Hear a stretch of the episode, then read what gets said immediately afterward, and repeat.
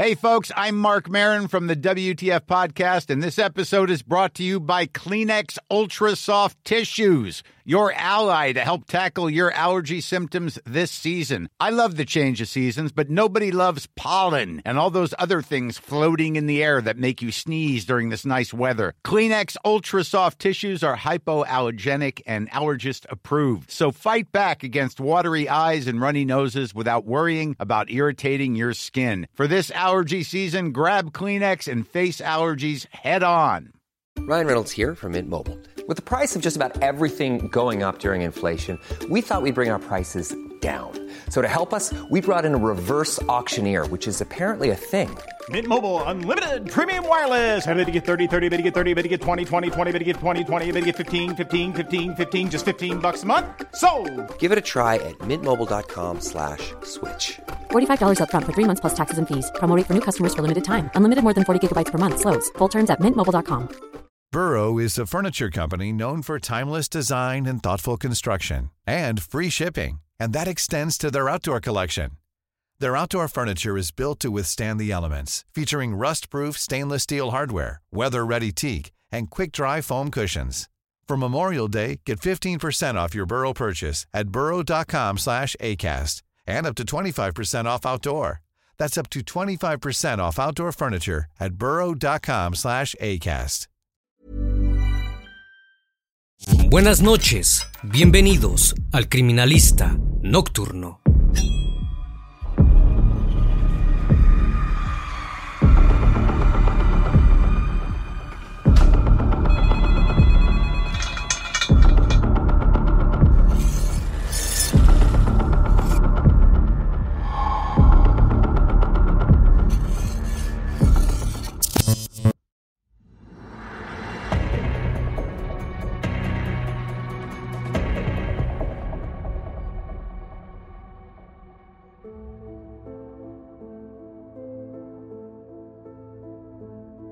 El 22 de enero de 2023, un reciclador de basura se encontraba hurgando en un contenedor cerca del Parque Los Cámbulos, localidad de Fontibón en Bogotá, Colombia, cuando de pronto, tras remover algunas cosas, se quedó paralizado al ver lo que había al fondo del contenedor de desechos. Dentro había una maleta azul sellada con cinta negra, al lado de varias bolsas de basura que se encontraban a su alrededor en cuyo interior se encontraba el cuerpo de una mujer. Esto no fue difícil de adivinar, pues la cabeza sobresalía de aquella maleta.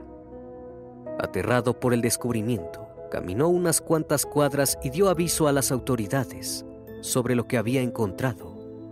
De inmediato la Policía Metropolitana envió a un grupo de agentes para verificar el hallazgo. Al llegar, se encontraron ante una impactante y lamentable imagen el cuerpo inerte se encontraba enrollado al interior de la maleta. Horas más tarde se confirmó que la víctima era Valentina Tres Palacios. El criminalista nocturno. A simple vista, no presentaba signos visibles de violencia, ni con arma de fuego ni cortopunzante. Tampoco había sido desmembrada. Al abrir la maleta, notaron que se encontraba en ropa de dormir y con una faja, lo que era indicativo de que quien la asesinó la habría atacado mientras estaba dormida. La identificación se pudo lograr gracias a que a un lado de la maleta había una caja negra de cartón, en cuyo interior había elementos que ayudaron a su reconocimiento. Entre ellos hallaron el carné de estudiante que utilizaba la joven en la institución universitaria así como la contraseña que utilizó la víctima al momento de solicitar su cédula, también algunos documentos y pertenencias personales. Esto resultó extraño para el equipo que inspeccionaba el lugar, pues era algo fuera de lo común en estos casos.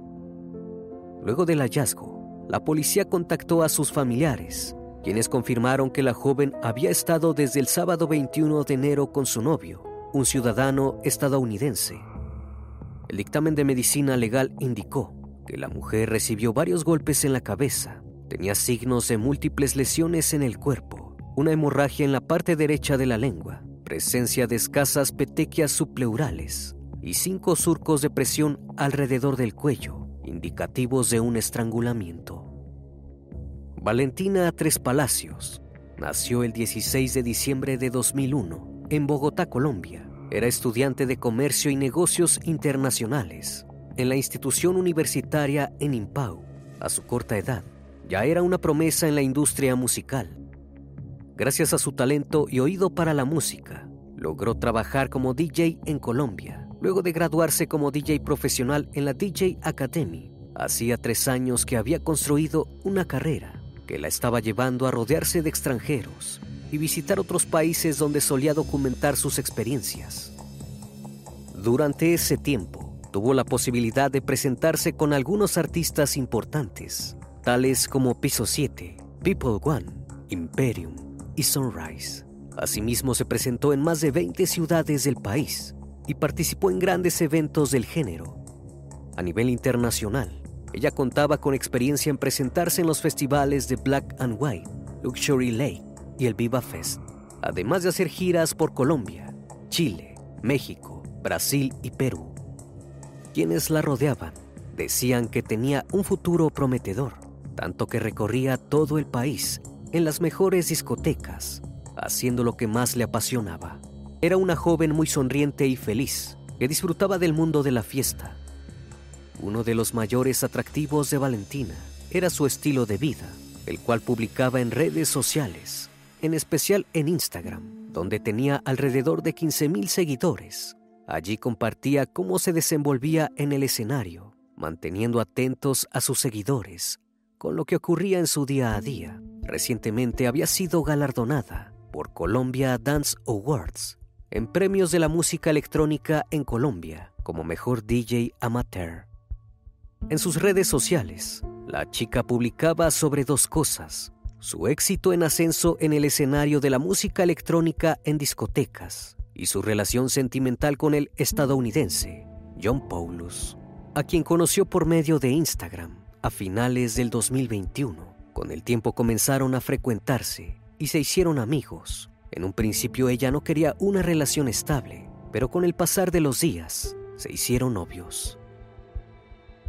John Paulus vivía en Estados Unidos, pero tenía toda la intención de compartir su vida con Valentina, tanto así que le habría enviado dinero para que se sometiera a un proceso estético donde se inyectaba ácido hialurónico en los labios para aumentar su tamaño. A su vez se realizó un tratamiento para agrandar los pómulos. De igual forma, Paulus le aconsejó que se realizara una operación y se pusiera implantes mamarios de siliconas cambiando radicalmente su apariencia en cuestión de meses, convirtiéndola en el centro de atención en los diferentes lugares donde llegaba a presentarse. El sujeto comenzó a enviarle dinero constantemente y pronto surgió la idea de casarse con ella. Él quería mudarse a Colombia para vivir junto a Valentina y formar una familia, aunque ella tenía sus dudas, pues el hombre era muy celoso y posesivo, al grado de contratar un investigador privado para que la siguiera esto alertó a la familia de la chica, quienes le hicieron saber su preocupación con respecto a la situación. Aún así, para enero de 2023, John Paulus estaba listo para compartir sus días junto al amor de su vida. Tenía toda la intención de casarse con ella. Comenzó a hacer los trámites y alquiló un departamento al norte de Bogotá, donde pasaría el fin de semana con la chica, mientras conseguían una casa para vivir juntos. Paulus llegó a Bogotá el jueves 19 de enero. Las cámaras de seguridad del edificio captaron su ingreso al departamento a eso de las 8.53 de la noche. Llevaba consigo una mochila y una maleta de viaje color azul, similar en la que fue encontrado el cuerpo de Valentina. Tras conocerse el escabroso hallazgo, la primera persona que estaba en la mira evidentemente era John Paulus ya que había sido la última persona con la que fue vista con vida, pero cuando intentaron contactarlo, la llamada pasó a buzón. Para la familia de Valentina, Paulus en apariencia era un buen hombre, muy tranquilo y amable. No se veía como una persona agresiva y sus intenciones de casarse con la joven parecían muy sinceras. No podían creer siquiera que estuviera involucrado en el hecho. Pero aquella duda se despejó cuando los investigadores acudieron al edificio donde rentó el apartamento. Cuando llegaron se dieron cuenta que el hombre se había ido y su paradero era desconocido. Luego de que el caso de Valentina Tres Palacios se diera a conocer, John Paulus eliminó su perfil de Instagram y Facebook en las primeras horas del lunes 23 de enero. A estas alturas, figuraba como el principal y único sospechoso. Todo se concretó cuando los investigadores revisaron las cámaras de seguridad del edificio. La policía y la fiscalía colombiana analizaron varias horas de videos de cámaras de seguridad de los sitios en donde estuvieron la joven y su novio, desde la noche del viernes hasta la madrugada del domingo, cuando fue abandonada en un contenedor de basura. Todas estas grabaciones y algunos chats de WhatsApp fueron la clave para conocer las últimas horas de vida de la chica. Hey, I'm Ryan Reynolds. At Mint Mobile, we like to do the opposite of what Big Wireless does. They charge you a lot, we charge you a little. So naturally, when they announced they'd be raising their prices due to inflation, we decided to deflate our prices due to not hating you. That's right. We're cutting the price of Mint Unlimited from $30 a month to just $15 a month. Give it a try at mintmobile.com slash switch. $45 upfront for three months plus taxes and fees. Promo for new customers for limited time. Unlimited more than 40 gigabytes per month. Slows. Full terms at mintmobile.com. Everyone knows therapy is great for solving problems, but getting therapy has its own problems too, like finding the right therapist, fitting into their schedule, and of course, the cost. Well, BetterHelp can solve those problems. It's totally online and built around your schedule. It's surprisingly affordable too. Connect with a credentialed therapist by phone, video, or online chat, all from the comfort of your home. Visit betterhelp.com to learn more and save 10% on your first month. That's BetterHelp, H E L P. Valentina y Paulus habían acordado de verse el día 20 de enero. No obstante, el hombre llegó un día antes por la noche y le mandó mensajes.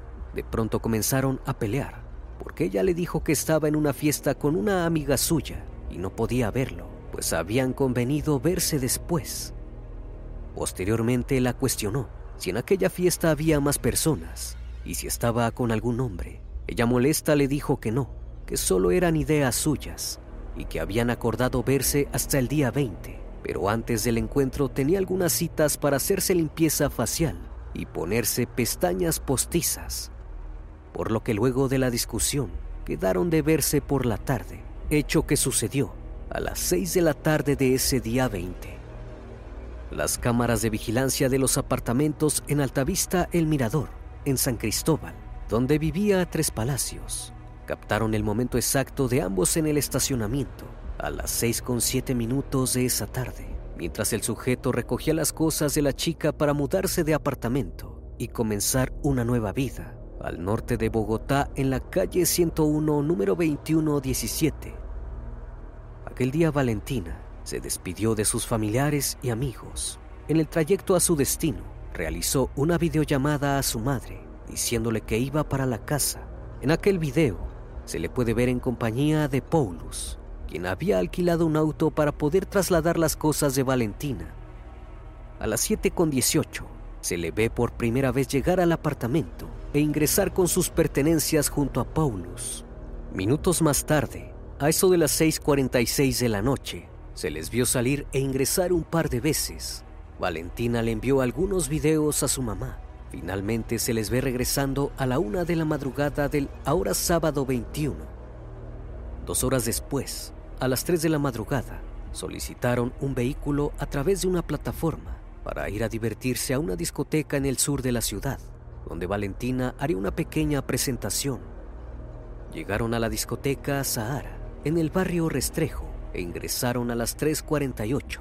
Casi de inmediato, Valentina comenzó a tocar y John Paulus siempre permaneció a su lado mientras lo hacía. Sobre las 4.48, su presentación concluyó.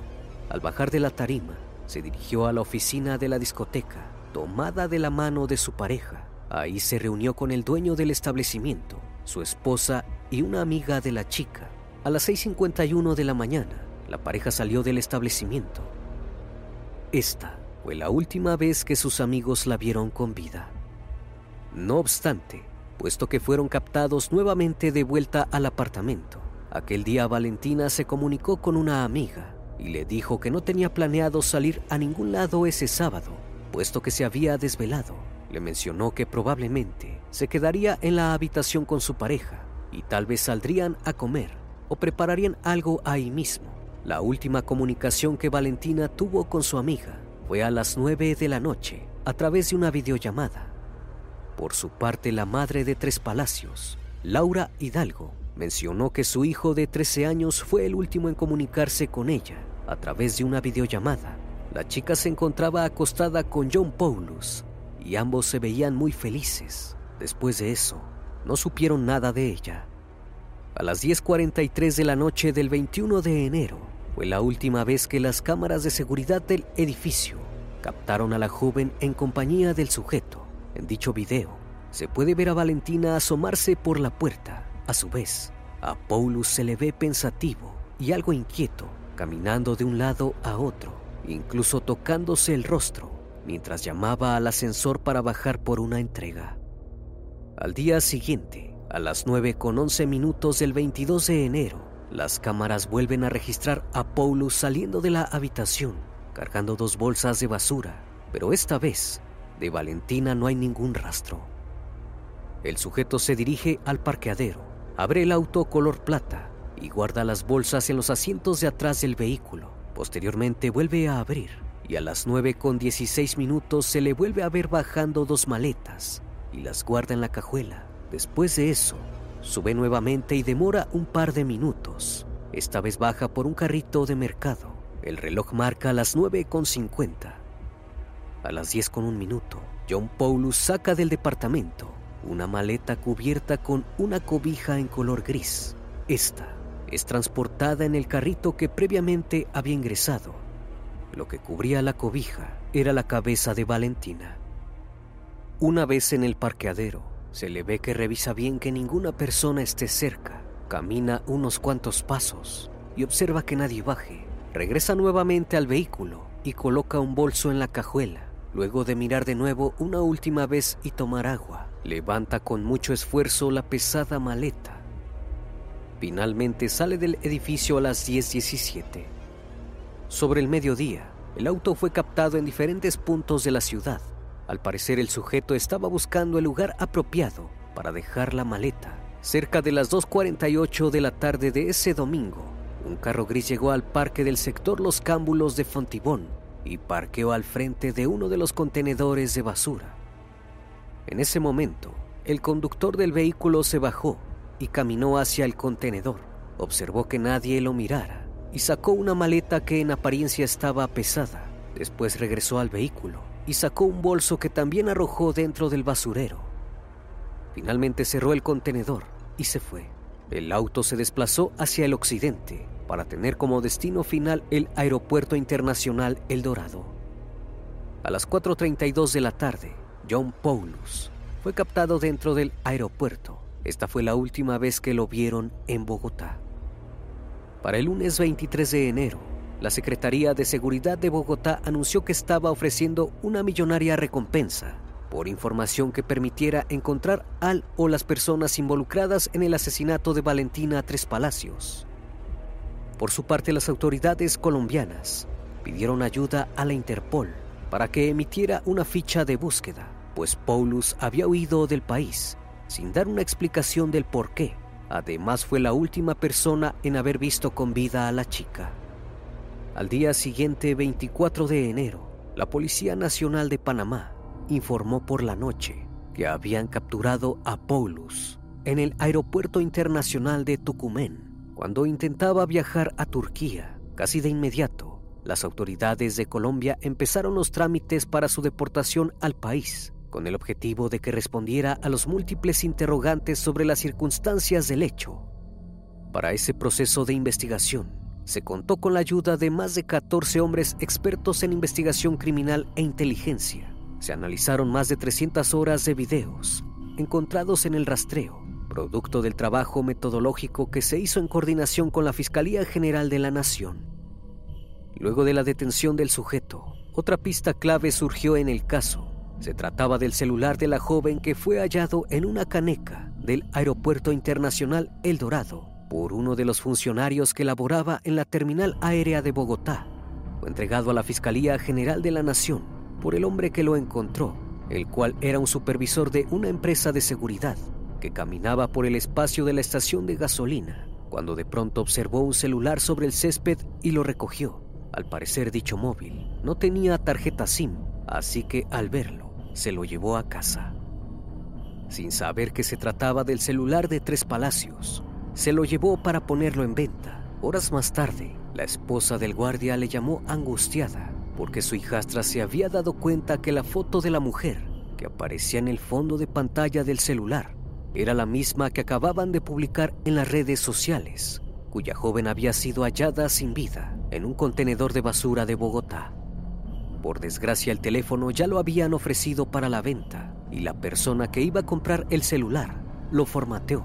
De esta forma se perdió información valiosa que pudo haber ayudado en el caso. Posteriormente, el conductor de la plataforma del auto, que usó la pareja para llevarlos a la discoteca aquella madrugada, rindió su declaración ante las autoridades competentes y fue entonces que surgió un gran interrogante. Aquel conductor relató que fueron solicitados sus servicios para llevar a la pareja a la discoteca Sahara, al sur de la ciudad. Antes de subir al auto, Paulus se retrasó un poco y Valentina se adelantó para subir al vehículo. De pronto la chica gritó que había escrito algo por error. El conductor la miró desconcertado, así que revisó su teléfono porque Tres Palacios le había escrito un mensaje para soporte de InDriver en el que decía, ayuda, estoy en peligro. El conductor la miró y le preguntó si estaba bien. Ella no pudo responder, pues en ese momento ingresó Paulus al auto. Al entrar, él le preguntó si todo estaba en orden y ella le respondió que sí. Cuando comenzaron a avanzar, Paulus y Valentina empezaron a conversar en inglés. Inmediatamente el sujeto le preguntó al conductor si sabía el idioma, a lo cual el conductor le respondió que sí. Como su respuesta fue positiva, Paulus se quedó callado y comenzó a escribirle a Valentina a través de WhatsApp. A las 3.48 de la madrugada, el conductor los dejó en la discoteca. Después de eso, días después, supo que habían asesinado a la joven. Por su parte, la amiga de Tres Palacios, que reside en Cartagena, llegó a la fiscalía en Bogotá para entregar su computadora, ya que la DJ dejó abierta su sesión de WhatsApp en el equipo y los chats darían pistas de lo que ocurrió. Una de esas pruebas sería que la amiga vio en el chat de Valentina la maleta en la que presuntamente metieron su cuerpo y en la cual fue hallada. La amiga de Tres Palacios observó que Paulus le había mandado mensaje el día que llegó a Bogotá y le envió unas fotos del equipaje que llevaba. La maleta que le mostró era similar a la que las autoridades habían encontrado en el contenedor. Incluso el color era el mismo. Nadie se explica por qué la joven dejó abierta su sesión de WhatsApp en la computadora de su amiga. Lo cierto es que todos esos mensajes pueden orientar a la policía para entender mejor qué ocurrió aquel día en el que Valentina fue asesinada. Los forenses revelaron que la causa del deceso fue asfixia mecánica, debido a que su cuello fue presionado fuertemente con una cuerda. Incluso su cuerpo mostraba señales de haber sido sometida a la fuerza antes de fallecer. De acuerdo con el dictamen pericial, todo indica que Valentina Tres Palacios falleció mientras estaba dormida, deducción a la que llegaron los forenses, debido a la ropa de dormir con la que fue encontrada. Todas las pruebas antes mencionadas incriminan indudablemente a John Paulus en el crimen de la DJ. Durante la imputación de la fiscalía, el sospechoso no aceptó los cargos por feminicidio agravado y ocultamiento de pruebas. Por el contrario, alegó que hubo irregularidades durante su captura en Panamá, pues no le permitieron hablar con un abogado.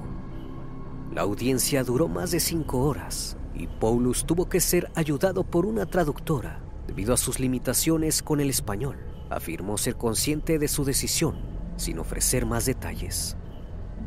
Para la familia, este hombre es el responsable del crimen, pues fue la última persona en estar con ella y luego de lo ocurrido, intentó huir sin dejar rastro, borrando sus perfiles en redes sociales. John Nelson Paulus nació el 19 de mayo de 1987 en Wisconsin, Estados Unidos. El sujeto ya había estado casado y tuvo tres hijos. En su país natal, el hombre ya tiene un historial por violentar a mujeres, incluyendo la orden de restricción que su exesposa solicitó. Otra mujer a la que John Paulus le mandaba dinero declaró que el hombre era muy consumidor de páginas de contenido para adultos. La chica mencionó que pasaba alrededor de 5 a 6 horas diarias en el sitio, agregando que era muy fantasioso y que siempre contaba historias extrañas, pasando de ser un caballero a otro sujeto completamente diferente. Otro testimonio de una chica de páginas de modelos webcam también salió a la luz. En él indicó que de un momento a otro, el norteamericano proveniente de Texas, Estados Unidos, le dejó de escribir luego de un comentario raro que le hizo, haciendo mención a los celos y al deceso, diciendo textualmente, si estuvieras en un bar y yo llegara, ¿me hablarías? La chica respondió que no, a lo que Paulus contestó, razón suficiente para que alguno de los dos perezca, yo de celos quizá. Agregó que aunque el sujeto le enviaba dinero bajo el nombre del señor mágico, nunca tuvo una videollamada privada con él, pero que su comportamiento en ocasiones era muy extraño. John Paulus tiene ciertos patrones de posesión. En el caso de la víctima, en el caso de Valentina, la contactó por redes sociales y empezó a enviarle dinero con cierta constancia Aquí es donde comienza un patrón de poder, en este caso el dinero, que lo hace sentir como si la persona fuera de su posesión. Esa manera de cosificar a la mujer como si fuera propiedad, como si fuese un instrumento, son las señales de alerta que Paulus mostraba desde un inicio en cualquier relación, al igual que las demás chicas. Creía que podría comprarlas con el dinero. Estos factores fueron pasados por alto quizás por la víctima, que sin darse cuenta cayó en el juego de su agresor, que gracias al error que cometió fue detenido. La principal hipótesis de las autoridades ante tal fallo es que Paulus pensó que en Colombia el sistema de basura era igual que en Estados Unidos donde él vivía, en el que no se husmea nada en los contenedores, al menos en esa parte de Texas, sino que simplemente se acumulan en el camión para posteriormente ser desechadas. No obstante, Paulus no contó con que los recicladores y habitantes en condición de calle frecuentemente buscan cosas en la basura que les sirva para vender. Hoy en día, John Paulus se encuentra recluido en una celda privada de la cárcel La Picota en Bogotá, en el pabellón de extraditables. Paulus es el único recluso que tiene una celda solo para él con baño privado y un pequeño closet. Esto porque las autoridades deben garantizar su integridad física y evitar el riesgo de que pueda ser asesinado por sus compañeros de prisión. Ahora solo queda demostrar en derecho lo que todas aquellas pruebas vinculan al sujeto con el crimen y saber cuál fue el motivo de aquel terrible asesinato. En Colombia el Código Penal contempla penas de hasta 50 años de cárcel para el delito que le imputan al norteamericano a través de un grupo especial conformado por la Policía Metropolitana de Bogotá, en coordinación con la Fiscalía General de la Nación. Los investigadores criminales se encargarán de buscar elementos materiales probatorios para el esclarecimiento del hecho. Una vez más, estos casos nos demuestran lo peligrosas que pueden ser las redes sociales al momento de conocer a una persona, al igual que el caso de Grace Millan Valentina pensó que había encontrado el amor y a la persona con la que compartiría el resto de sus días. No obstante, esto no fue así, y como muchas personas en el mundo, ella también pensó que eso jamás le pasaría. Como cada noche, estimado público, agradezco su compañía. Si aún no estás suscrito, te hago la cordial invitación a que lo hagas y formes parte de esta gran comunidad. Reciban un fuerte abrazo de mi parte y no me queda más que desearles que sigan pasando un excelente día y estén de lo mejor. Esto es El Criminalista Nocturno. Hasta la próxima emisión. Buenas noches.